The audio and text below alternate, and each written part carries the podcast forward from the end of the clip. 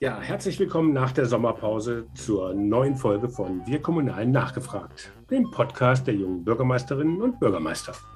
Dieser Podcast ist ein Angebot von den und für junge Bürgermeisterinnen und alle kommunal Interessierten. Es geht um Informationen zu Hintergründen, über gute Ideen und politische Einschätzungen. Thema der heutigen Folge ist das Wetter. Nach dem Extremhochwasser in Rheinland-Pfalz und NRW geht es vor allem darum, was Kommunen brauchen, um in Zukunft besser auf solche Katastrophen vorbereitet zu sein. Das Netzwerk Junge BürgermeisterInnen ist ein eigenständiges Netzwerk unter dem Dach des Innovators Club, der kommunalen Ideenschmiede des Deutschen Städte- und Gemeindebundes. Und mein Name ist Henning Witzel. Ich leite das Berliner Büro der Jungen BürgermeisterInnen. Bevor wir jetzt aber loslegen, möchte ich euch noch den Unterstützer dieser Folge vorstellen. Es ist PwC. Rund 12.000 engagierte Menschen an 21 Standorten, 2,3 Milliarden Euro Gesamtleistung, führende Wirtschaftsprüfungs- und Beratungsgesellschaft in Deutschland. Der öffentliche Sektor hat ganz spezifische Herausforderungen zu meisten. Veränderte gesellschaftliche und rechtliche Bedingungen, Wirtschaftlichkeit, Finanzierung und Partnerschaften sind Themen, die auch Kommunen besonders beschäftigen. Für ihren Weg in die Zukunft benötigen sie professionellen Beistand, innovative Konzepte und vor allem Lösungen, die realistisch sind. Deshalb lotet PwC gemeinsam mit seinen Mandanten sorgfältig alle Chancen und Risiken aus und bindet in jedes Projekt alle erforderlichen Spezialistinnen mit ein. So sorgt PwC für größtmögliche Handlungssicherheit und nachhaltigen Erfolg. Herzlichen Dank für die Unterstützung. Ja, nach der Unwetterkatastrophe in Westdeutschland mit zahlreichen Toten und Vermissten standen kurz darauf auch Städte und Gemeinden in Bayern und in Österreich unter Wasser. Es gab viele Ortschaften, die schwer betroffen waren. Die Bilder haben oft auch an Kriegsgebiete erinnert. Wetter oder Klima war ganz schnell die Frage. Und dazu haben wir uns heute einen Meteorologen eingeladen. Daniel Lassan ist gelernter Energiemeteorologe, Data Scientist und Gründer des Startups Meteo Intelligence. Hallo Daniel. Hallo Henning, hallo, guten Abend oder guten Tag. Ja, man kann das, glaube ich, zu jeder Tages- und Nachtzeit den Podcast hören. Insofern ist das ganz gut, dass du mal beides gesagt hast. Mhm. ähm, euer Startup, Meteo Intelligence, laut Webseite ein IT-Dienstleistungsunternehmen für Vorhersagen und wetterabhängige Prozessgrößen. Das müsstest du vielleicht mal genauer erklären. Ist das jetzt eine normale Wettervorhersage, die ihr anbietet oder was unterscheidet euch zum Beispiel von wetter.de und all diesen Seiten? Genau, also wir sind nicht der nächste x-te Wetterdienst oder klassische Wetterdienst, wie man sich das bisher vorstellt, sondern äh, wir äh, nutzen natürlich ganz viele Wetterdaten, äh, die von ganz großen Institutionen, wie auch zum Beispiel dem Deutschen Wetterdienst, ähm, zur Verfügung gestellt werden. Das sind dann die, die Rohdaten, die Vorhersagen, die dort gerechnet werden auf den großen, äh, großen Rechen, äh, in den großen Rechenzentren drin.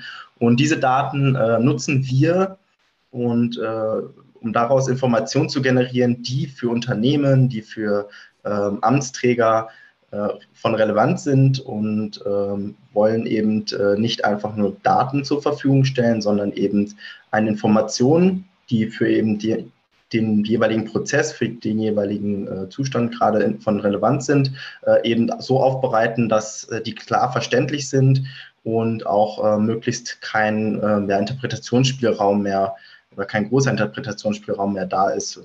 Ganz kleines Beispiel dazu. Ähm, wir haben schon die Situation erlebt, die Leute machen ihre Apps auf und äh, der eine hat die eine App, der andere eine andere und dann ähm, zwei unterschiedliche Prognosen und ähm, dann äh, ist eine wichtige Entscheidung zu treffen und äh, man weiß halt gar nicht mehr genau, was, was, wem soll ich jetzt glauben. Und ähm, jede dieser Prognose hat vielleicht irgendwo einen, Wert und auch ihre Daseinsberechtigung. Und wir gehen eben halt hin und äh, nutzen halt, äh, ja, nutzen quasi aus, dass es so viele Informationen gibt, die für einen, äh, für einen Normalbürger vielleicht schon gar nicht mehr äh, analysierbar sind und ziehen daraus eben die wichtigen Informationen hinaus, aus diesem großen Stichwort Big Data. Ähm, mhm. Ressourcen. Okay, also wie kann ich mir das jetzt vorstellen? Also das ist ja Data Science. Ähm, das sind ja, ähm, also ihr, ihr, ihr, nehmt ganz viele verschiedene Daten und der, also bei unterschiedlichen Wetterdaten kann ich mir jetzt mal vorstellen, ihr zieht irgendwie den Durchschnitt oder was macht man denn da jetzt genau? Nee, es ist so, dass ähm, eben, äh, also werden zum Beispiel vom Europäischen Wetterdienst werden täglich über 300 Terabyte an Wetterdaten gespeichert. Das, äh, das kann man natürlich von Hand irgendwie gar nicht mehr durcharbeiten, sondern dafür haben wir eben, äh, da gibt es eben die Data, Data Science, ähm, die in der, unter dem Deckmantel sind halt viele Algorithmen, viele Verfahren entwickelt worden, mit denen man Daten analysieren kann. Und diese diese Verfahren sind eben in der Lage, ähm, verschiedene Charakteristiken, zum Beispiel einer bestimmten Wetterlage, auf andere Prozesse abzubilden. Zum Beispiel, ähm, ein plakatives Beispiel, ähm, der Eisverkäufer, der kann natürlich auf seine App schauen und sehen, es wird morgen warm und sonnig, dann wird er mehr Eis verkaufen. Wir würden aber hingehen und dem Eisverkäufer eben sagen, äh, wie viel Liter Eis er verkaufen wird. Am besten noch von welcher Sorte, das wird vielleicht ein bisschen schwieriger, aber grundsätzlich ähm, wollen wir eben einen Schritt weiter gehen und eben nicht nur einfach Wetterdaten äh, propagieren, sondern letztlich auch sa sagen, was bedeutet das Wetter eigentlich jetzt für mich oder für den Einzelnen, der, der sich gerade eine Prognose der Meteo Intelligence anschaut. Ähm, also du hast mal im Vorgespräch gesagt, ihr habt irgendwie die Idee zu Meteo Intelligence kam irgendwie bei über Großveranstaltungen, die Wetterberatung für Veranstalter oder die zuständigen Kommunen. Ähm, erzähl doch da mal genau, was, was habt ihr da gemacht? Also ist es also bei einem Konzert, ja klar, es sollte oder bei einem Open Air sollte es halt irgendwie dann halt schönes Wetter sein oder äh, auch wenn ich hinfahre, muss ich mir dann als Besucher überlegen, nehme ich Gummistiefel mit oder, oder nehme ich äh, oder, oder Sandalen. Ähm, Genau, also zu diesen Infos. Also wir sind äh, damals so ein bisschen äh, über Umwege da so reingeschlittert. Ich glaube 2015 war so erster der Kontaktpunkt, ähm, wo, glaube ich, auch beim Southside äh, und auch glaub, beim Rock am Ring so ein paar Zwischenfälle waren und ähm, meteorologische Expertise ge gebraucht wurde. Und dann waren, waren Freunde von mir vor Ort und danach haben wir uns gedacht, hey, das ist warum, warum kümmert sich da eigentlich keiner so drum? Und das muss man doch im Vorfeld ein bisschen besser ähm, strukturieren, ein bisschen professioneller machen. Und so sind wir da 2016 quasi mit durchgestartet, dass wir bei den Groß, primär bei den wirklich Großveranstaltungen ähm, eben als Wetterberatung gemacht haben. Das ist im Kern erstmal eine klassische äh, ja, Meteorologentätigkeit. Wir observieren das Wetter, wir schauen uns Prognosen an. Und was wir dann aber machen, und ist eben diese Flut an Informationen zu bündeln und äh, für den Veranstalter ähm, aufbereitet eben in, in wenigen Sätzen äh, darzustellen. Und wir sind dann in den, in den Jahren, wie wir das gemacht haben, gut jetzt die letzten anderthalb Jahre wegen Corona nicht mehr, ähm, aber zuvor lief das wirklich ähm, sehr gut und wir waren eben äh, dadurch immer gleich in diesen Koordinierungsgruppen, in denen dann ja auch die Bürgermeister sitzen, in denen die Leitung des Rettungsdienstes, der Feuerwehr, Polizei und eben der Veranstalter. In der Regel waren wir auch im Auftrag des Veranstalters da, aber in dieser Koordinierungsgruppe sitzen wir dann gemeinsam, wenn äh, irgendwie Wetter gerade von Relevanz ist und haben quasi aus dieser Gruppe diese Unsicherheit genommen, was bedeutet das Wetter jetzt für uns? Wir haben mhm. in jedem Fall immer eine klare Kommunikationslinie fahren können, sagen, das und das ist jetzt Ambach. Und mit dieser Information wusste letztlich dann jeder, weil es gibt ja dann auch ein Sicherheitskonzept, was jetzt zu tun ist. Und ähm, wir haben wirklich alles schon von einem Schauer, wo man gesagt hat, nee, das ist nicht, das zieht vorbei, bis hin zu, äh, wir müssen jetzt wirklich schnell handeln und äh, das, das, das äh, Veranstaltungsgelände räumen, äh, haben wir schon alles mitgemacht und äh, miterlebt und äh, glücklicherweise da auch immer ähm, ja, äh, frühzeitig ähm, warnen können. Und in, während dieser Beratungstätigkeit haben wir uns dann natürlich gefragt, okay, warum sind wir jetzt eigentlich hier und, und, und wie, wieso funktioniert das? Und das ist letztlich dieser Grund, wir haben als Metrologen jetzt erstmal noch ohne Data Science, aber eigentlich mit unserer Expertise ganz viele Daten gesichtet, analysiert, ausgewertet, unsere Erfahrungen einspielen lassen und ganz klare Informationen äh, bereitgestellt. Und da ist dann eben so der Gedanke gereift, okay, es gibt auch viele andere Unternehmen und Wirtschaftszweige und vielleicht äh, auch Kommunen, die in gewissen Situationen vom Wetter abhängig sind oder das Wetter für sie eine große Relevanz hat. Und in dem Moment ähm, brauchen sie aber eben eine klare Kommunikation oder eine klare Information, mit der sie arbeiten können. Und ähm, klassische meteorologische Produkte sind oft sehr datenbasiert. Ähm, da muss man, also wir sagen immer jedes Mal, wenn man ähm, sich Daten anguckt, muss man sich erstmal überlegen, was bedeuten die für mich? Und um hier zu vermeiden, dass jemand eben anfängt, ähm, ja, die Daten falsch zu interpretieren, versuchen wir das eben äh, mit Hilfe von Data Science, KI eben so an, zu analysieren und aufzubereiten, dass für den Nutzer ganz klar ist, das und das bedeutet das Wetter jetzt für mich in dieser Situation. Und weil eben äh, Data Science und äh, eben auch noch eine Expertise von uns ist, ähm, haben wir gesagt, äh, wir gründen die Meteo Intelligence, um das Ganze eben ähm, bisschen professioneller auch oder weiterzuführen. Also nicht über, über dieses klassische Beratungsgeschäft hinauszugehen und auch mit Daten zu arbeiten. Mhm. Das heißt, ähm, euer, euer Datenfundus ist sozusagen erstmal viel größer als die bei einer normalen Wettervorhersage, wo geguckt wird, irgendwie da kommt das Hochdruckgebiet und da kommt das Tiefdruckgebiet und dazwischen wird es irgendwie, ne, sieht man ja auf den Karten, sind dann die, die Abstände zwischen den einzelnen Drucklinien sind irgendwie kleiner und dann heißt es dann halt, es ist mehr Wind. So, das ist sozusagen die klassische Geschichte und ihr habt einfach viel mehr viel, viel, viel mehr Informationen, die er damit ein, einpflegt und auswertet. Und weil es so viel ist, braucht man da halt auch künstliche Intelligenz zu, weil das kriegt man halt sonst ja. Nicht. Also, also künstliche Intelligenz ist jetzt nicht per se äh, äh, das Allheilmittel, aber es ist in äh, einigen äh, Bereichen, also maschinelle Lernverfahren helfen da schon ungemein. Und äh, grundsätzlich die, die, die Basis der Daten ist nicht viel anders. Wir nutzen wahrscheinlich, wir versuchen möglichst viele Quellen auch zu berücksichtigen. Aber da, wo wir dann eben einen Unterschied machen, ist, dass wir irgendwie eine Zielgröße haben. Also wir haben ein, eine, einen Prozess, ähm, wie zum Beispiel den Verkauf von Eis, aber vielleicht auch äh, einen, etwas abstrakteren Prozess, wie zum Beispiel zu sagen, ab wann äh, habe ich welches, welche Durchflussmenge bei, äh, an einem Fluss, an einem, um irgendwie bestimmte Hochwassersituationen zu vorhersagen zu können. Und äh, wir versuchen halt eben auf dieser zur Interpretation eine Zielgröße zu finden, die wir ähm, ähm, an bestimmten Parametern, an bestimmten ähm, Prozessen, an bestimmten Zahlen vielleicht festmachen können.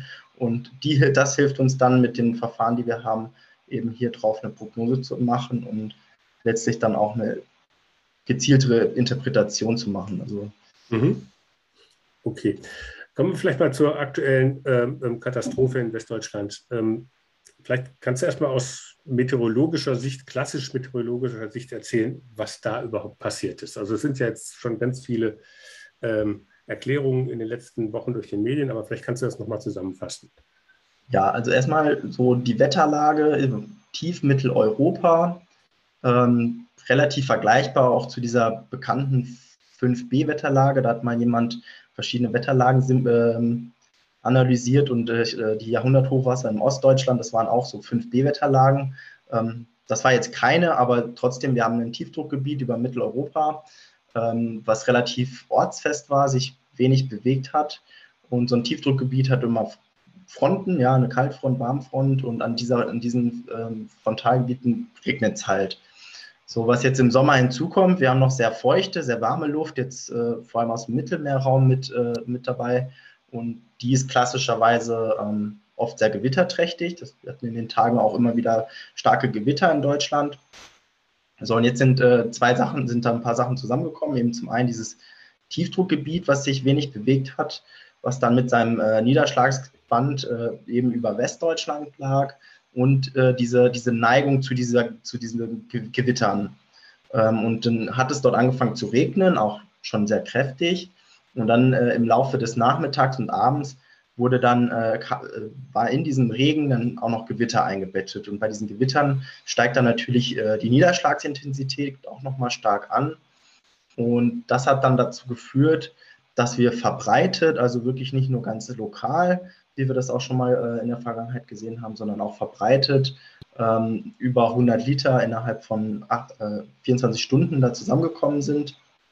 In 48 Stunden waren es nochmal deutlich mehr. Und in den Spitzen haben wir jetzt vor allem da rund um die A von 150 Litern gesprochen. Und ähm, das hat dann letztlich dazu geführt, dass äh, mit dem auch ein bisschen die Historie, die vorangegangenen Wochen waren auch recht feucht. Das heißt, die Böden waren jetzt nicht so äh, in der Fähigkeit, ganz viel äh, Niederschlag aufzunehmen.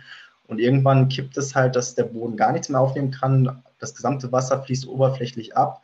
Und das ist dann auch der Punkt gewesen, an dem dann die A und die kleinen Zuflüsse innerhalb von wenigen, ja, fast schon Minuten ähm, schnell angeschwollen sind, weil kein Wasser mehr versickert ist, der gesamte Niederschlag oberflächlich in, in, in die A abgeflossen ist und ähm, dann eben äh, ganz schnell ja, diese ja, teilweise acht bis zehn Meter hohe Flutwelle mhm. verursacht hat.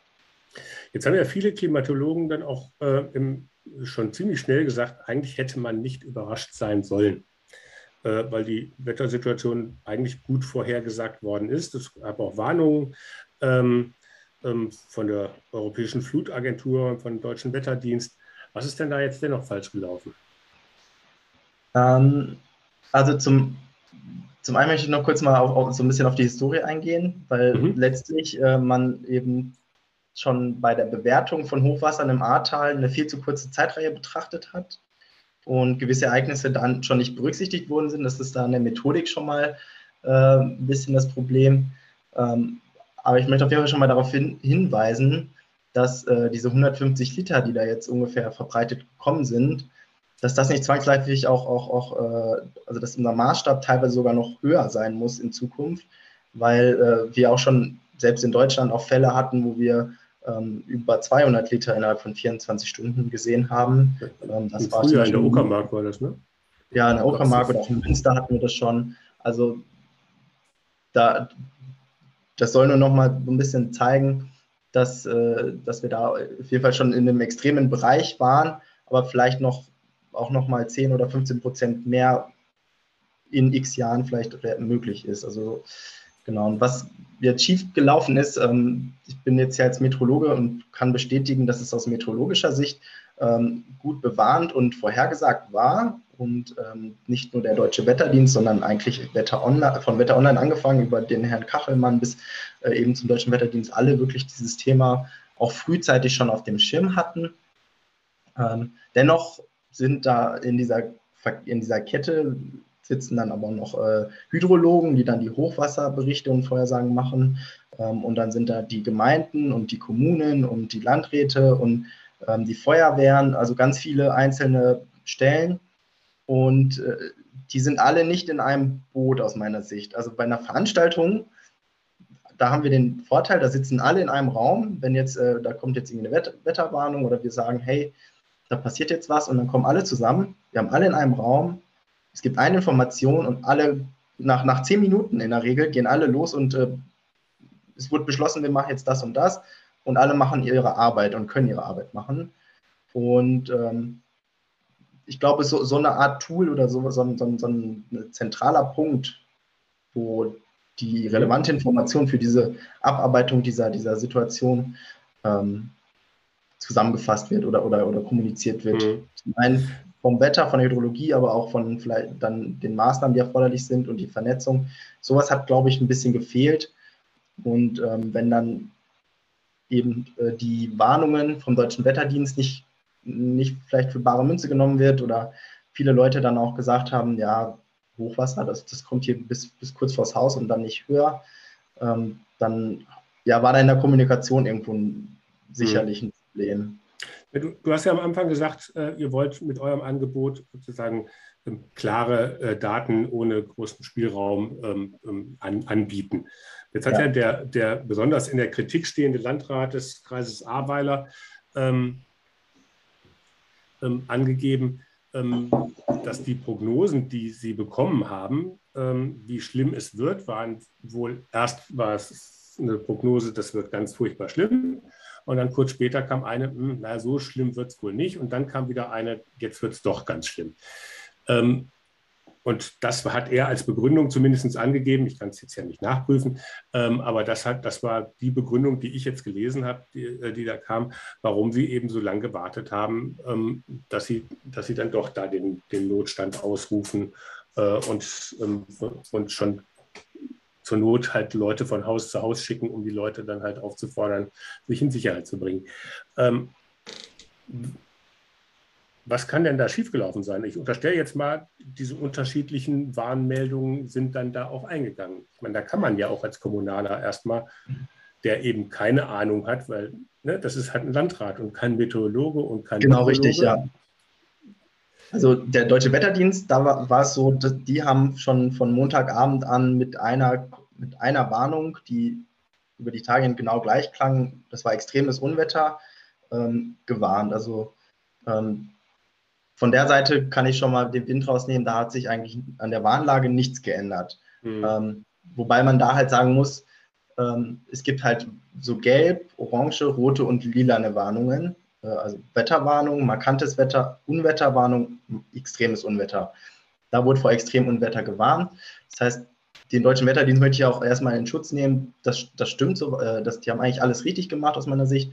Das grundsätzliche Warnmanagement mit, es gibt eine Warnung vor einem, vor einem Schauer mit Blitzen, also einem leichten Gewitter, ähm, das ist vielleicht was, wo man in Zukunft drüber reden muss, inwieweit das äh, noch irgendwie als eine Warnung des Wetters, als eine amtliche Warnung kommuniziert werden muss, weil nicht jedes Gewitter irgendwo ein Gefahrenpotenzial birgt, wenn auch da natürlich Blitz, Blitzschlag oder mal ein bisschen stärkerer Regen kommt oder auch mal eine Windböe. Aber es ein Unwetter ist per Definition etwas, wo wirklich ähm, größer skalig ähm, Gefahr für Leib und Leben äh, für die Infrastruktur besteht. Und das tut es nicht bei jedem Gewitter. Und da muss man, denke ich, ein bisschen vorsichtiger sein. In den USA ist es so, da gibt es solche Warnungen nicht. Da gibt es nur die Warnung vor Unwettern vor Tornados, vor Flashfloods und vor Blizzards. Und noch Fireweather, das gibt es auch noch. Aber das sind, das sind die Warnungen, die es gibt. Und dann gibt es dazu verschiedene äh, Protokolle, die eingehalten werden. Und dadurch ist die, äh, die, das Vertrauen in diese Warnung ein bisschen höher, weil wenn sie kommt, ist sie deutlich präziser. Und ähm, wir haben das zum Beispiel auch wieder ein Beispiel aus dem Veranstaltungsumfeld. Ähm, da kam eine Warnung vor markantem Wetter, also kein, das war per Definition keine Unwetterwarnung, stand auch nicht dran, aber es war eine Warnung des Wetterdienstes. Und ähm, einer griff zum Hörer und hat gleich gesagt, wir haben eine Unwetterwarnung. Und das stimmt halt für mich als Meteorologe und jemand, der sich mit Warnung beschäftigt, eben in dem Moment nicht. Das ist so mal auf der einen Seite. Auf der anderen Seite denke ich, und ähm, da möchte ich auch den Landrat erstmal ein bisschen in Schutz nehmen, wir haben äh, ein Katwan, wir haben ein Nina, wir haben äh, Hochwassermeldungen, wir haben verschiedene Apps, wir haben ganz viele Informationswege. Und jetzt äh, gibt es, äh, werden diese Informationen, die am Anfang vielleicht alle irgendwo ähnlich sind, über die verschiedenen Kanäle anders propagiert. Und mhm. ähm, da ist dann die Sache, dass ich gehe davon aus, dass das halt eben kein Single-Voice-Prinzip mehr war, sondern dass man verschiedene äh, Wege hatte und äh, sich verschiedene Sachen angeschaut hat und dadurch dann eben dieser Spielraum entstanden ist, in dem man hätte sagen können, okay, wir müssen jetzt alle die Berge hochrennen oder wir warten einfach mal noch ab, was so passiert. Und äh, irgendwo dazwischen liegt halt in der Regel die Wahrheit und äh, für einige wäre wahrscheinlich sogar der richtige Weg gewesen, einfach aus dem Haus zu rennen und mhm. äh, den Berg hochzukommen. Aber es gibt ja, die, also die Diskussion, vielleicht sind das auch zwei Ebenen. Ne, es gibt ja einmal die, die Ebene, wie werden die Institutionen gewarnt ähm, und wie werden die Menschen äh, äh, gewarnt. Ich weiß nicht, ob das sich ja, unterscheidet ja. großartig. Du hast jetzt eben diese Apps angesprochen. Die sind ja, ja auch darauf ähm, ähm, ausgerichtet, eigentlich den, den, den, Endverbraucher sozusagen dann zu erreichen. Ja. Ähm, und ähm, ich unterstelle jetzt mal, dass aber dann die Warnung von einem Landratsamt oder ähm, auch von der Kommune dann auch ein bisschen anders aussieht und vielleicht da auch anders eingeschätzt werden könnte. Oder ist das gar nicht so? Kriegen die nichts anderes, als dann über diese Wetter-App auch läuft? Also es ist ja auch also, gesagt worden, wir müssen jetzt die Sirenen alle wieder irgendwie anmachen. Aber ich glaube auch dann die, die Menschen, wenn sie dann die Sirenen hören, so wirklich richtig was mit anfangen. Also ich kann mich als Kind noch erinnern, gab es jeden Tag, äh, jedes, jeden Samstag gab es irgendwie so einen Probealarm mit Sirenen. Aber was der jetzt ja. genau bedeutet hätten und wann ich aus dem Haus laufen muss und wann ich besser drin bleiben soll, das hätte ich jetzt auch nicht wirklich gewusst. Und ich unterstelle jetzt mal, das wäre vor Ort wahrscheinlich auch nicht anders gelaufen. Ja, ich denke mal, die Arbeit und die Herausforderung vor Ort ist wirklich ähm, zum einen wirklich die, die, die, die Ernst der Lage, wirklich dann zu erkennen, wenn er relevant ist ähm, da hätte meiner Meinung nach auch in dem Moment, also wir haben nicht, ganz, nicht oft im Jahr, zum Beispiel seitens des Wetterdienstes, die Warnung vor extremen Unwettern. Und ich finde, dafür sollte man schon äh, gerade in den öffentlichen Rechtlichen die Programme unterbrechen und kurz mal fünf bis zehn Minuten einen Meteorologen reden lassen. Der sagt, weil der sagt dann, wir haben hier eine Warnung vor extremen Unwettern und erklärt dann, und das ist übrigens äh, in Amerika auch so, ähm, da gibt es nur eine Institution, die die Warnungen macht. Und dann gibt es aber ganz viele Ra äh, Radio- und TV-Sender, die dann diese Warnung aufnehmen und den Leuten erklären, was sie zu bedeuten hat. Und das ist vielleicht was, was wir auf jeden Fall in Zukunft besser machen können, dass wir ähm, Radio, TV für den Fall, also wirklich, es geht nicht darum, das nächste Gewitter mit ein paar Blitzen und ein bisschen Regen vorherzusagen und, und dafür das Programm zu unterbrechen, sondern wirklich in dem Fall, wenn es wirklich extrem werden kann, und das können wir meistens als meteorologischer Sicht äh, zumindest frühzeitig äh, äh, sagen, und das war ja in dem Fall auch möglich, das ist leider nicht gekommen. Also schon an dem, an dem Dienstag damals hatte ich mittags um 15, 16 Uhr noch auf die Tagesschau-Webseite geguckt und da war das Thema, da war in Hagen schon die ersten Überflutungen ja, äh, in der Nacht zuvor. Und das war ganz weit unten, da musste man weit scrollen, bis man das Thema auf dem Schirm hatte. Mhm. Ähm, das heißt, da haben wir ein Problem. Dann ist es natürlich eben die Herausforderung der Landräte, dann auch die Menschen eben im Ernst der Lage den, den Ernst der Lage zu erkennen und den dann auch zu, zu kommunizieren. Ähm, aber was haben die denn für, nicht, dass wir da hingehen sollten, dass, dass jetzt nämlich ein Landrat eigentlich ähm, entscheiden muss, ob das jetzt extrem ist oder nicht. Und das, da sind wir wieder bei der, bei der Sache, wer, wer ist dann da verantwortlich oder, oder wer, wer, wer, woher kommen die Informationen, wie sind die aufbereitet? Hm. Aber ist da nicht auch dann die, die, die Rundfunkstruktur, also ich sage mal, das Wetter ähm, ähm, es war ja, also Ahrweiler liegt in, in Rheinland-Pfalz. Da wäre sozusagen ja. fernsehtechnisch dann der Südwestrundfunk ähm, dann irgendwie zuständig, der dann aber äh, in, weiß ich was, ähm, Stuttgart und wo auch immer dann halt eigentlich sitzt. Er hat ja ein riesengroßes Einzugsgebiet, das geht ja quasi ja. Vom, vom Bodensee äh, bis, bis ins nördliche Rheinland-Pfalz. Ähm, da ist ja die Struktur eigentlich gar nicht für gegeben, dass man das macht, weil die Leute am Bodensee interessiert das ja, also das interessiert sie dann nachher, wenn es dann halt ein Unglück war, interessiert sie dann auch, aber zum Warnen ist es für die ja nutzlos. Ne? Und das, der andere Teil der, der, der Wetter lag dann in NRW und da ist dann halt irgendwie über WDR und äh, Lokalradios und so weiter. Ähm, das sind ja dann auch eher ein, ein eher, ja, sage ich mal, langsames Gebilde so, so, ja, wobei, so eine riesige Rundfunkanstalt. Wobei ich schon der Meinung bin, äh, dass man für solche Sachen, und wir sprechen hier vielleicht, wenn es hochkommt, von zwei, drei Fällen im Jahr, vielleicht nicht mal, ja. Äh, also es war bisher die einzige Wetterlage dieses Jahr, wo wir, wo wir eine extreme Unwetterwarnung hatten in dem Ausmaße. Und, in dem, und vor allem in der, in, der, in der Fläche hatten wir das schon lange nicht mehr, schon seit einigen mhm. Jahren. Und da finde ich schon, sollten wir schon in Zukunft auch die Priorität äh, dahin legen, dass wir bei ARD und ZDF, die ja dann bundesweit gehört werden, ähm, trotzdem mal fünf oder zehn Minuten auf das, auf das reguläre Programm verzichten. Also für Corona haben wir, haben wir fast ein Jahr lang gab es jeden Abend äh, äh, einen Brennpunkt, ähm, den die Leute auch irgendwann nicht mehr interessiert hat, einfach weil es halt je, jeden Tag fast dasselbe war. Gut, ähm, fürs Hochwasser gab es auch jeden Abend einen Brennpunkt. Wenn es eine Woche früher angefangen hätte, wäre das hätte es wahrscheinlich, ähm, hätte es wahrscheinlich auch nicht gestört. Das ist schon richtig. Nee, wahrscheinlich eben. Also es geht darum, dass wir dann in dem Moment, wo wirklich extrem ist, die Aufmerksamkeit auch haben, zu sagen, hier, ähm, weil ich glaube, wir müssen letztlich über viele Kanäle dahin kommen, die Leute zu, ähm, zu mhm. sensibilisieren für, für, eine, für, ein extrem, für ein Extremereignis. Mhm. In der Vorbereitung zum Gespräch habe ich ein äh, Zitat von einer Meteorologin äh, äh, gelesen, die gesagt hat, ähm, dass wir uns in Deutschland halt auch einfach nicht bewusst sind, dass Wetter tödlich sein kann.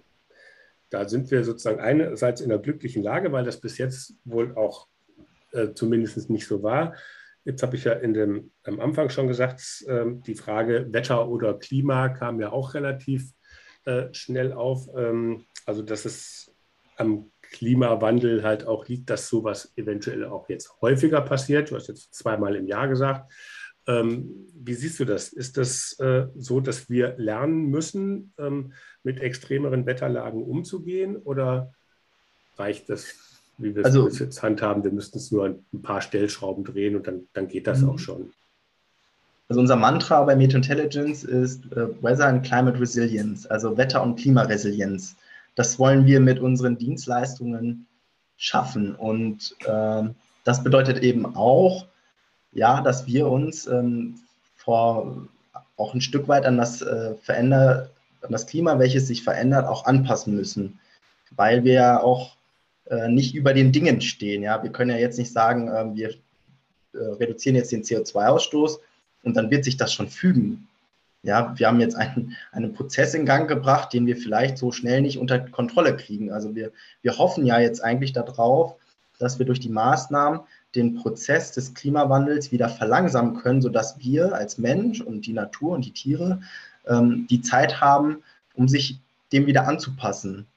Ja, und wir, wir als Mensch sind aber, äh, möchte man meinen, so intelligent und fortschrittlich, dass wir jetzt auch innerhalb von wenigen Jahren schnell agieren können und müssen, äh, um sich eben halt auch darüber bewusst zu werden, was bedeutet der Klimawandel für mich in meiner Stadt, in meiner Region, was bedeutet das für meine Landwirte, die äh, vielleicht hier in, in, im Landkreis ähm, arbeiten, wie müssen wir die unterstützen, ähm, haben die in Zukunft genügend Wasser zur Verfügung, ähm, brauchen wir vielleicht ähm, neue, neue, neue ähm, Getreidesorten.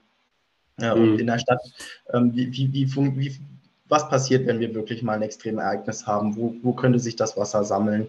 Ähm, welche Bereiche muss man vielleicht ähm, umbauen oder sowas? Also da gibt es ganz viele äh, Punkte, ähm, wo man äh, ja Resilienz schaffen muss, um, um den Wetter- und Klimaeinflüssen ähm, ähm, Herr zu werden. Mhm. Und was ich auch bestätigen kann, ähm, wir, die Leute denken in Deutschland auf der Wetter, ach, das, da passiert schon nichts. Und äh, das ist eben nicht der Fall, aber so viele der Katastrophen liegen auch gar nicht so lange zurück. Also Braunsbach, Münster, ähm, wir denken an Orkan Kyrill, an Lothar zurück. Das sind, äh, und, und, da habe ich jetzt ein, nur einen Bruchteil von dem ausgezählt, was wir an, an, an, an großen äh, Unwetterlagen Sturmtief Ela war da, da sind auch Menschen ums Leben gekommen. Also äh, das passiert schon noch regelmäßig, auch in Deutschland. Vielleicht nicht in dem Ausmaß wie woanders auf der Welt, wie zum Beispiel in den USA, aber es passiert auch bei uns. Und ähm, zum einen wollen wir eben, mein Anliegen, dass, wir, dass in Zukunft keine Menschen mehr wegen des Wetters sterben müssen. Und zum anderen ähm, muss, müssen wir vielleicht auch äh, ja, das Management und die, das Handling davon besser machen, um vielleicht mhm. ein Stück weit Schaden abwenden zu können. Also ihr habt euch ja auch einige Ansätze überlegt, ähm, ähm, was man was man sozusagen tun kann, um auch besser vorbereitet zu sein, vielleicht auch als Kommune. Ähm, also geht es einmal um die Aufbereitung von Informationen oder auch was für eine Rolle spielen zum Beispiel Simulationen, mit denen äh, man Dinge vielleicht auch visualisieren kann, weil ich glaube, um so ein Wetterbewusstsein zu schaffen, ähm, kann ich mir vorstellen, dass sozusagen dann so ein, ein, ein Bild, wo man sagt, okay, da kann ich nicht bauen, äh, aber das ist doch so schön am Fluss und das ist so romantisch. Und wenn ich dann simulieren kann, guck mal, äh, wenn so eine Wetterlage ankommt, dann sieht es aber so aus. Ähm, ja. Und dann erübrigt sich vielleicht der Wunsch, da zu bauen. Ähm, dann doch wieder. Gibt es denn da Ansätze? Was, was, was sind da eure Ideen, was man machen kann? Also, zum einen haben wir uns bisher überlegt, dass es sicherlich ähm, ja, eine Plattform benötigt, auf der Informationen gesammelt werden von verschiedenen Stellen, von verschiedenen Institutionen, zum einen das. Und dann ähm, aus dieser Plattform, und da sind dann weitere, aus unserer Sicht weitere Simulationen notwendig, ähm, noch dann klar wird, was bedeutet das jetzt für den Herrn Bürgermeister in Bad A9a, für den Bürgermeister in Schuld, äh, für den Landrat von Ahrweiler. Ähm, also was bedeutet das ganz konkret und wo, wo fängt man vielleicht auch mit der Arbeit an? Ähm, weil man kann natürlich hingehen und äh, die erste Häuserreihe ähm, evakuieren, das ist dann vielleicht noch einleuchten, aber dann gibt es vielleicht noch ähm, irgendwo den, den, den, den, kleinen Seitenarm, den, den Bach aus einem Seitental oder sowas, den man vielleicht noch nicht so auf dem Schirm hat, der aber auch schon schnell anspielen kann und dass da, dass man eben da eine gewisse Prioritätenliste hat. Äh, wie, wollen, was, wie, wie, stellen wir uns das vor?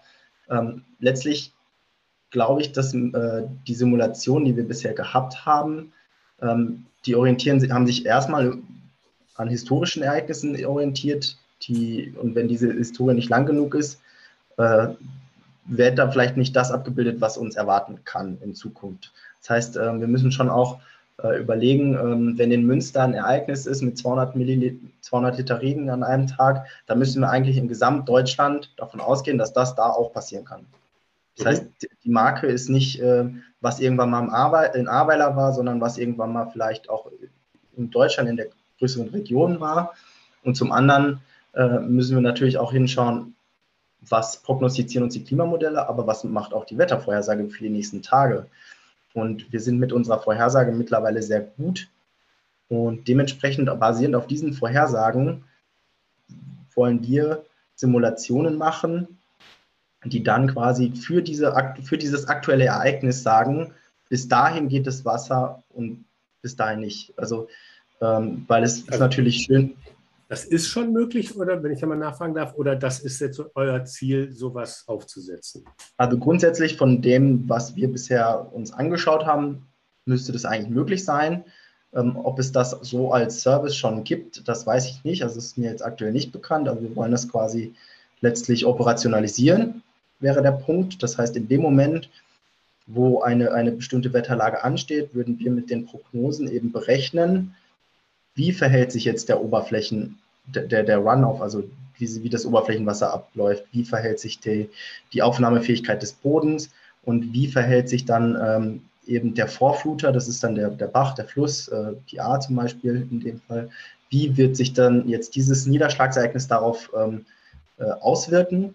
Und dabei berücksichtigt man eben auch, wie war es die Wochen zuvor, ähm, war es sehr feucht, war es sehr trocken. Also wenn ein starkes Niederschlagsereignis auf einen sehr trockenen Boden kommt, dann nimmt er den auch nicht sofort auf. Ähm, all solche Prozesse sind in diesen ähm, eher statistischen Simulationen eben nicht, nicht, nicht, nicht, nicht aufgeführt. Und dadurch ähm, sind wir in der Lage, situationsbedingt genau besser, deutlich besser sagen zu können, ähm, bis wohin jetzt eine, eine, Hochwasserwelle gehen wird und bis wohin nicht.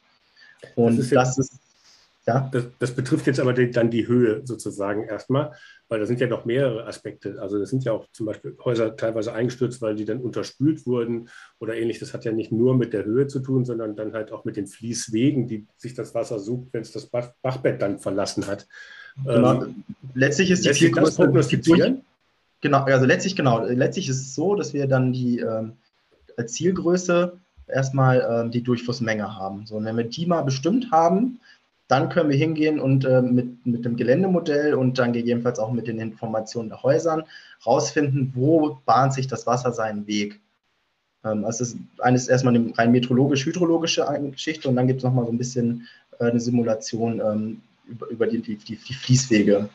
Und ähm, mit denen lässt sich dann eben kartieren, welche, welche Bereiche sind äh, besonders gefährdet, weniger gefährdet, ähm, wo wird die vielleicht die höchste Strömung äh, vorhanden sein, sodass man eben daraus, und das ist dann, glaube ich, auch die Information, die dann für den, für den Landrat, für die Feuerwehr und so interessant ist, eben eine, eine Zone angezeigt bekommt, also wo man jetzt als erstes hingehen muss und die Leute bittet, ähm, ja, sich in Sicherheit zu bringen. Mhm. Ja gut, das ist ja dann sicherlich auch für, für eine ähm, für eine Ortsplanung. Also ähm, dann, dann wichtig, dann auch zu gucken, wo sind jetzt meine, also auch wenn es gerade nicht regnet, zu gucken, was sind, was sind die Ecken, wo ich besonders hingucken muss oder was sind Brücken, wo es sich vielleicht lohnt, dass man vorher, obwohl es nur ein kleiner Bach ist, irgendwie ein großes Absperrgitter hinmacht, wo so Bäume oder irgendwas hängen bleibt, damit sie die Brücke nicht kaputt schlagen. Ähm, also das sind ja dann Sachen, die man auch für die Planung, äh, du hast Resilienz das Stichwort ja eben gesagt, also dass man Dinge, die man vielleicht, eine Brücke einfach anders hinzubauen, ist, glaube ich, ein bisschen aufwendig oder ist schneller gesagt als getan zumindest. Ja. Ähm, ne, vielleicht gibt es ja auch noch andere Möglichkeiten, aber um das überhaupt in Angriff nehmen zu können, wäre natürlich so ein Wissen äh, ja, eine Menge wert. Also Genau, also solche Simulationen, die gibt es ja teilweise schon und äh, das ist, glaube ich, auch ähm, ähm, gibt sicherlich auch schon Dienstleister, die das genau anbieten, die eben genau mhm. sagen, äh, simulieren, bei dem und dem Wasserstand, bei dem und dem Regen wird das Wasser da und da lang fließen, die und die Probleme können sich daraus ergeben. Ähm, das sehen wir auch so, dass das, dass das auf jeden Fall deutlich mehr berücksichtigt werden muss. Und ich denke mal, ähm, die Zuhörer werden da in ihren äh, entsprechenden Ämtern, in den Bauämtern auch, auch Leute haben, die sich selbst vielleicht sogar damit auskennen, äh, die entsprechende ähm, Kooperation auch haben. Ähm, dass da sich äh, aber auf jeden Fall auch, auch, dass man da ein bisschen stärker vielleicht auch, auch drauf achten muss, ähm, welche Wege das Wasser nehmen könnte. Mhm. Aber für so eine Katastrophe oder für so ein, ein mögliches e-, Extremereignis, wenn man da jetzt quasi den Dienstagnachmittag hat und äh, jetzt diese Warnung reinkommt, dann ist es aus unserer Sicht halt wichtig zu wissen, bis wohin geht's. Also wenn ich, wenn ich quasi schon am Abend weiß, ähm, eigentlich wird das gesamte Tal geflutet, dann ähm, kann in dem Moment, sollte für den, zum Beispiel, so stelle ich mir das vor, für den Landrat, für den Bürgermeister klar sein, der muss jetzt hier Katastrophenalarm auslösen. Mhm. Weil diese, er, er, muss, er muss möglichst schnell ähm, alle Leute in Sicherheit bringen. Aber Wenn ich jetzt aber sehe, oh, bei dem Ereignis ist es aber nur irgendwie 10% der Gemeinde, dann kann ich meine freiwillige Feuerwehr losschicken und die kriegt, die kriegt ja auch alle, die kriegt dann vielleicht selbst noch alle, alle abgefrühstückt. Mhm. Ähm, und auch für den Fall, dass es dann, ähm, dass dann diese Katastrophe gegebenenfalls ihren Lauf nimmt, in dem Moment, dass, dass da schon im Vorfeld vielleicht ein, Katastrophenfall oder entsprechende Maßnahmen ergriffen wurden, haben sich Rettungskräfte schon auf den Weg gemacht, äh, es wurden Reserven alarmiert. Ähm, das haben wir auch auf Veranstaltungen schon erlebt. Da, da war Unwetterwarnung und ähm, mit dieser Unwetterwarnung und dem Bewusstsein, dass da eine Großveranstaltung ist, wurden automatisch schon zusätzliche Kräfte alarmiert. Ja, da war das Gewitter gerade noch im Gange, da waren schon Leute unterwegs noch zusätzlich, um mhm. sicherzustellen, falls da jetzt irgendwie eine größere Lage draus wird, schon vor Ort zu sein. Und so in der Art und Weise kann ich mir auch vorstellen, dass das in, einem, in, einer, in so Gemeinden im ländlichen Raum, wo eben auch Flüsse sind, die, die, die stark anschwingen können, dass das auch machbar ist. Wie wichtig ist denn da deiner Meinung nach auf der einen Seite eine Bündelung, eine zentrale Bündelung von Informationen und auf der anderen Seite ähm, aber auch die, die lokale Nähe? Ich glaube, ne, beides äh, äh muss ja gegeben sein, weil ähm, ne, eine freiwillige Feuerwehr irgendwie aus Berlin zu steuern in, in der Eifel ist, glaube ich, ein bisschen schwierig. Aber wie soll denn da sinnvollerweise oder wie würde denn sinnvollerweise deine Aufgabenteilung aussehen? Weil das war ja auch Bestandteil der Kritik, die jetzt häufig kam, dass das irgendwie Zuständigkeitswirr war. Die einen hatten einen Krisenstab, ähm, aber ne, jetzt kann nicht jeder einen, einen, einen Diplom-Hydrologen im Krisenstab haben, weil vielleicht gibt es so viele Diplom-Hydrologen nee. gar nicht. Ähm, also da muss ich vielleicht eher eine größere Einheit abbilden. Ähm, aber trotzdem brauche ich ja auch in der Kommune Schuld war jetzt mal, die besonders betroffen war, äh, muss aber auch vor Ort irgendwie natürlich ähm, das, das Ganze sein. Oder sind die dann nur die ausführenden Organe für einen größeren Krisenstab? Was ist da deine Empfehlung? Ähm, ich würde mir da auch, also ich finde diese, diese Szenarien, wie sie in, in, auf Großveranstaltungen entwickelt wurden, weil da haben wir ja das Ding, wir haben, wir haben 60, 70.000 Menschen, also eine, eine mittelgroße Stadt, ähm, mit am Feld. Da gibt es keine festen Bauten oder Häuser. Da gibt es nur im Zweifel Autos. Und ähm, dadurch ist das, das Gefahrenpotenzial auch bei einem normalen Gewitter viel, viel, viel höher als jetzt in der Stadt oder wenn sich die Leute gerade mal unterstellen, dann ist man in der Regel schon sicher. So, das, das ist auf, auf, auf, auf einem Festival nicht gegeben. Das heißt, wir haben extrem hohes Gefahrenpotenzial dort. Und äh, dessen sind sich die Leute aber auch bewusst. Ähm, wir haben ja auch, auch äh, vor allem in den zwei Jahren am Rock am Ring, wo sie in, äh, äh, wo Blitz, Blitze eingeschlagen sind, auch gesehen, dass da schnell mal mehrere hundert Menschen ähm, verletzt werden können. Und dementsprechend bewusst ist man sich das da. Und da hat man eben diese, diese, diese Koordinierungsgruppe, also die muss es auf einer, einer Ebene geben. Und von der aus, die hat eine Information, einen, einen, einen Informationsgeber und ein, ein Single-Voice-Prinzip, äh, was jetzt die, mhm. die relevante Information angeht.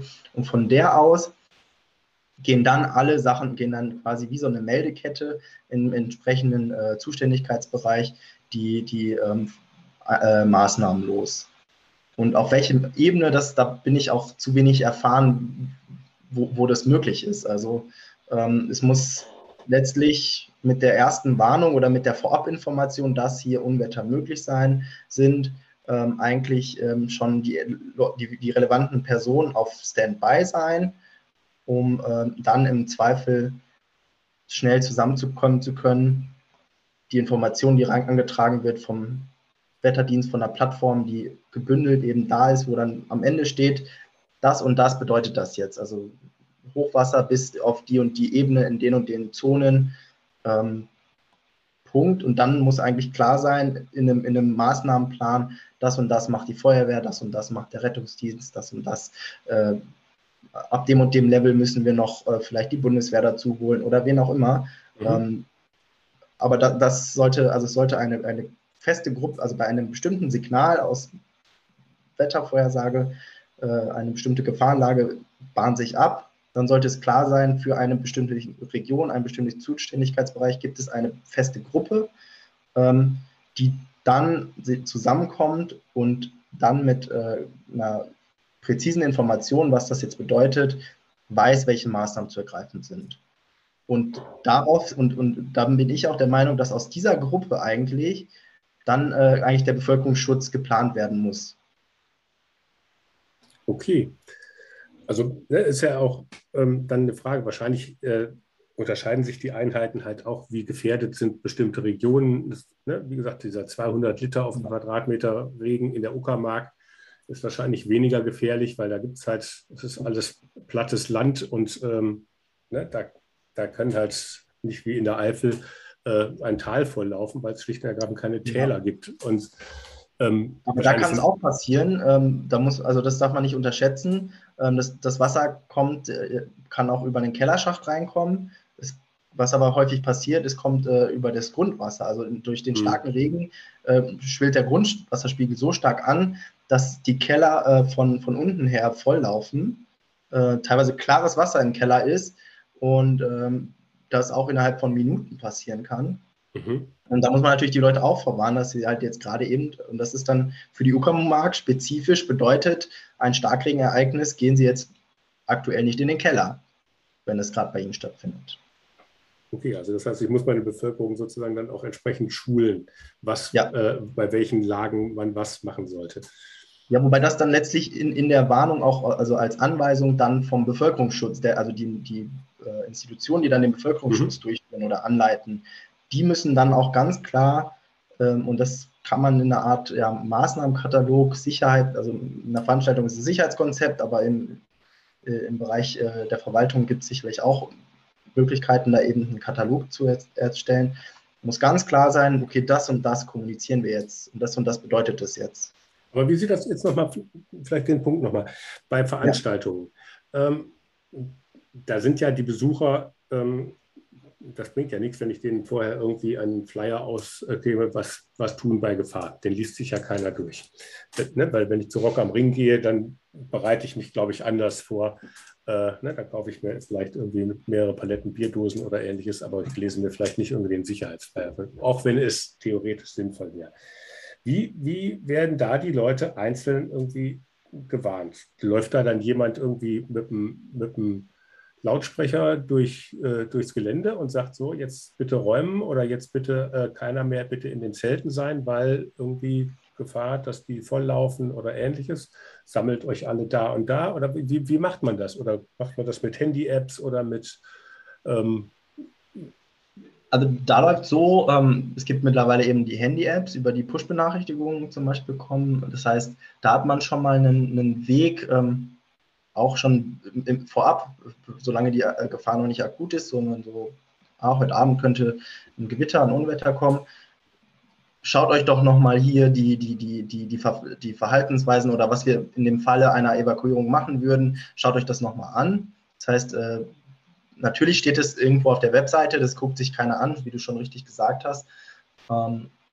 Aber für den Fall, es wird akut, dann wird das nochmal ähm, hervorgehoben und dann schauen die Leute sich das in der Regel schon an und äh, sind dafür auch dann schon offen und, und äh, halbwegs sensibilisiert. Und dann gibt es weitere Möglichkeiten. Also es gibt dann äh, Videowände, so, so Video-Walls. Es gibt äh, tatsächlich auch so Sirenen, ähm, die man einsetzt. Ähm, wenn die erklingen, das dann wissen auch alle Leute, also so kriegt man die Leute auf jeden Fall wach. Ähm, dann gibt es auch Leute, äh, da laufen dann Leute mit äh, Megafon tatsächlich auch über die Campingplätze, ähm, informieren die Leute. Ähm, dann Radio, Fernsehen, also es gibt da, äh, oft es gibt da auch ein bei den größeren Veranstaltungen gibt es ein eigenes Veranstaltungsradio, aber die Leute ähm, ja, sind ja auch sind ja vernetzt mit ihren Handys. Das heißt, wenn sie es über das Nachrichtenportal irgendwie sowas, äh, also in der Regel war es so, wenn wir auf einer Veranstaltung äh, eine Maßnahme kommuniziert haben, die ist auf allen Kanälen gelaufen, also auf allem, was zur Verfügung stand. Und es stand dann auch schnell bei Tagesschau oder im NDR, bei der SWR, irgendwo stand das dann auch ganz schnell. Innerhalb von, von einer Viertelstunde haben die irgendwo einen kleinen mhm. Ticker nachberichtet, Nachrichten noch äh, wegen Festival gerade wegen Un Unwetter unterbrochen oder sowas. Das heißt, es passiert da re relativ schnell. Und wenn man natürlich die Leute auf dem Gelände hat, dann stellt sich einer auf die Bühne und sagt, sorry Leute, wir müssen jetzt leider ähm, gehen. Und dann gibt es, sind natürlich die Ordner alle darauf geschult oder wissen ganz genau, wie sie vorgehen müssen, wenn das äh, Gelände geräumt wird, wo sie gemeinsam hingehen, wo sie die Leute hinführen. Das gut. funktioniert dann schon. Das ist klar, aber gut, die habe ich jetzt in der Kommune dann halt erstmal nicht. Ja, genau. Äh, aber, das, ähm, also dieser Punkt fehlt und der muss halt irgendwie ersetzt ja. werden in der Kommune. Ähm, das heißt, da ist auf der einen Seite das Informieren und dann muss wahrscheinlich vielleicht dann eine freiwillige Feuerwehr, so eine Ordnerfunktion oder ähnliches übernehmen. Also ich, ich denke gerade gerade so dieses öffentlich, der öffentliche Rundfunk, also gerade die großen Sender ARD und ZDF haben eine große, große Macht oder ein großes Potenzial. Ähm, natürlich wird man damit nicht alle erreichen, aber ich glaube, man kann in dem Moment so viele erreichen, äh, dass die das natürlich dann auch gleich ihren Nachbarn sagen oder sagen, hey, wir mhm. sind jetzt gerade auch vom, im, im, in, vor der Tagesschau aufgerufen worden, unsere Häuser zu verlassen. Ähm, hier fahren auch die ganze Zeit schon die Feuerwehr und so auf und ab. Das ist jetzt ernst. Mhm. Und ich glaube, dass die Leute sich dann in dem Moment auch selbst zu helfen wissen, so ein Stück weit. Ähm, das, das denke ich schon in dem Moment. Okay. Vielleicht mal ganz äh, abseits von den Themen Unwetter oder äh, ja. ähm, ähm, Festivals, Volksfeste und so. Was sind denn das noch für kommunale Bereiche ähm, deiner Erfahrung nach, wo eure Wetterdaten dann auch weiterhelfen können? Also, ne, ich kann mir vorstellen, dass das für, für ein Klärwerk auch ganz sinnvoll ist. Wann kann ich sozusagen viel Regenzufluss oder ähnliches dann halt ähm, ähm, dann, dann erwarten und dass ich mich da entsprechend darauf vorbereiten kann. Aber was gibt es denn da noch Sachen, ähm, wo man vielleicht nicht sofort dran denkt? Ja, zum einen, ähm, mit, wie man mit äh, Gefahrenstoffen und sowas umgeht. Das ist sicherlich äh, auch eine von Relevanz. Gerade erst nicht lange her, da ist in Leverkusen äh, hochgiftige äh, Anlage abgebrannt und ähm, da sind auch Stoffe in die, in die Umwelt gelangt und das natürlich in dem Moment muss man eigentlich auch ganz genau wissen, wo zieht jetzt diese Giftwolke hin, wen muss ich dort, wo muss ich äh, agieren, evakuieren. Ähm, was, vor allem muss man ja Leute hinschicken, wie muss ich die schützen? Ja, also ähm, es ist ja niemandem geholfen, wenn ich da jetzt in, äh, in so, ein, in so eine jemanden einfach eine Giftwolke schicke, ja, wenn er nicht richtig ähm, geschützt ist. Und dann Wasserwirtschaft, auch ein ganz, ganz wichtiges Thema, äh, wo wir auch schon dran sind. Ähm, sehr träge Branche und ähm, da haben wir jetzt auch schon den einen oder anderen Bereich identifiziert, wo vielleicht, also wo man vielleicht mit, mit einer Prognose verhindern kann, dass man irgendwie für zwei, drei Millionen Euro irgendwelche Becken bauen müsste, um ähm, gewisse Schadstoffe besser zu filtern. Also ähm, da sind wir aber noch ganz am Anfang, äh, auch im Gespräch, zum Beispiel im Campus Birkenfeld ist da recht weit. Ähm, äh, Hochschule Trier ist das. Ähm, die machen da viel in die Richtung, da sind wir im, im Austausch und schauen mal, ähm, wo, wo, wo ist eigentlich noch, wo steckt noch so ein bisschen das, das Quäntchen begraben, was man äh, da, da optimieren kann. Ähm, dann natürlich, äh, das spielt gerade, also das sehe ich gerade vor allem in, in, kleineren Kommunen und in, äh, ähm, oft ist so, so Energieversorgung ist ja auch ein wichtiges Thema. Ähm, viele Stadt, Städte sind ja auch äh, in der Regel an den Stadtwerken beteiligt, also hier in Augsburg, auch eine größere Stadt, natürlich die, die, die Stadt als Ge Gesellschafter der Stadtwerke Augsburg ähm, äh, da und da sind wir jetzt auch gerade ganz konkret dran im Bereich Fernwärme aktiv ähm, und äh, liefern hier Wärmebedarfsprognosen. Das heißt, wir sagen dem der Stadtwerke ähm, vorher, wie viel Wärme jetzt am nächsten Tag benötigt wird, damit die entsprechend ihre Vermarktung und ihren Einkauf anpassen können. Also das ist gerade auch, auch ähm, das Hauptthema, wo wir gerade dran sind. Ähm, eben kommunale Energieversorgung ähm, sind dann auch äh, mit äh, einem Dienstleister, mit der, der Firma GP Joule im Austausch, die zum Beispiel ähm, in verschiedenen kleineren Kommunen, ähm, die, wo die Kommunen selbst auch die, den, den Großteil dieses Fernwärmenetzes halten. Also die haben quasi selbst in die Hand genommen, gesagt, okay, wir warten jetzt nicht, bis irgendein großer RWE oder irgendwelche anderen überregionalen Versorger kommen, sondern wir ähm, nehmen das selbst in die Hand, äh, haben dann gemeinsam mit dem Dienstleister GP Joule da dieses äh, Wärmenetz aufgebaut und äh, ermöglichen so den, den äh, Bürgern vor Ort ähm, ja, möglichst äh, energieeffizient und äh, CO2-arm ähm, Energie, Wärmeenergie zu beziehen. So, so Waldbrandvorhersagen und so Geschichten, ist das auch, ähm, also ich meine, könnte ich mir vorstellen, es ist ja jetzt immer, äh, in Südeuropa wird ja immer gesagt, weil es so heiß ist, ich würde ja sagen, weil es so trocken ist, äh, ähm, brennt es wahrscheinlich dann eher, oder? Ne, weil ja. sonst müsste es ja, müsste, müsste es ja ähm, also nur an der Hitze kann es ja nicht liegen. Es muss ja sozusagen dann. Also es ist schon so, dass äh, Hitze mit Waldbränden korreliert auch. Aber es hat halt verschiedene Gründe. Letztlich äh, ist es dann oft auch trocken. Ähm, Wind spielt eine Rolle, äh, die Böden, die, also die, die, die Vegetation selbst und bei entsprechender Luftfeuchtigkeit entzieht es den Pflanzen mehr, mehr Feuchtigkeit. Also mhm. ähm, und das ist letztlich dann auch äh, ein wichtiger Faktor, wie, wie schnell oder wie stark dann so, ähm, ähm so, so, so Brände sich ausbreiten können.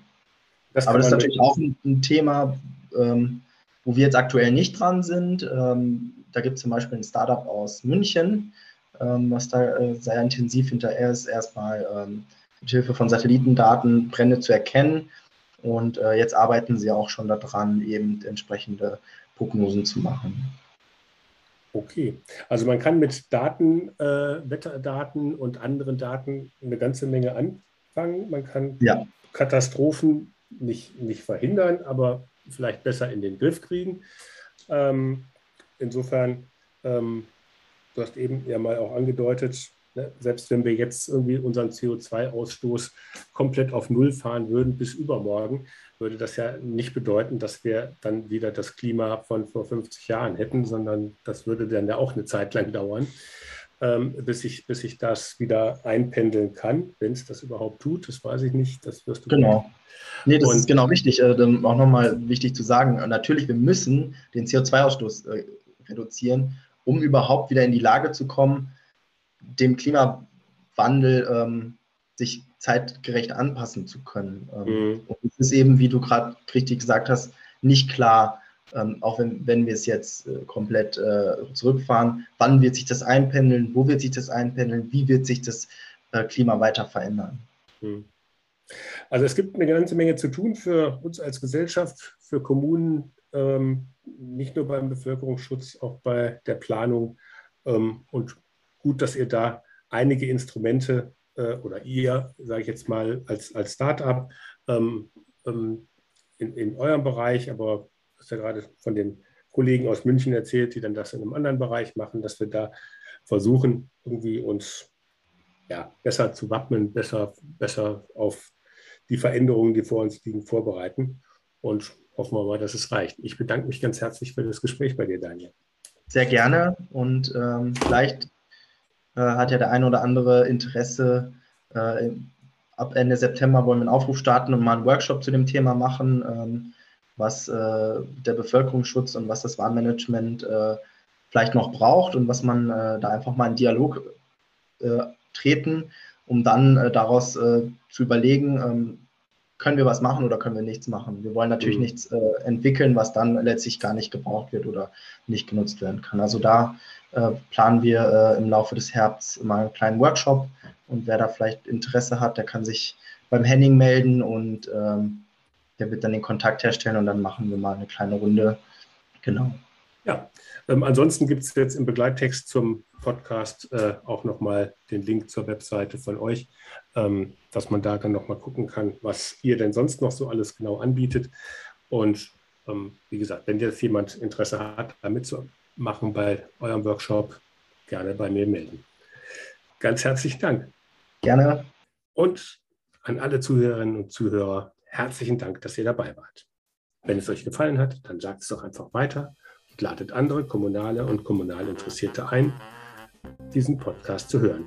Teilt den Link zur Podcast-Reihe doch gern auch über eure Social-Media-Kanäle. In der nächsten Woche geht es dann weiter. Bis dahin, bleibt neugierig. Tschüss.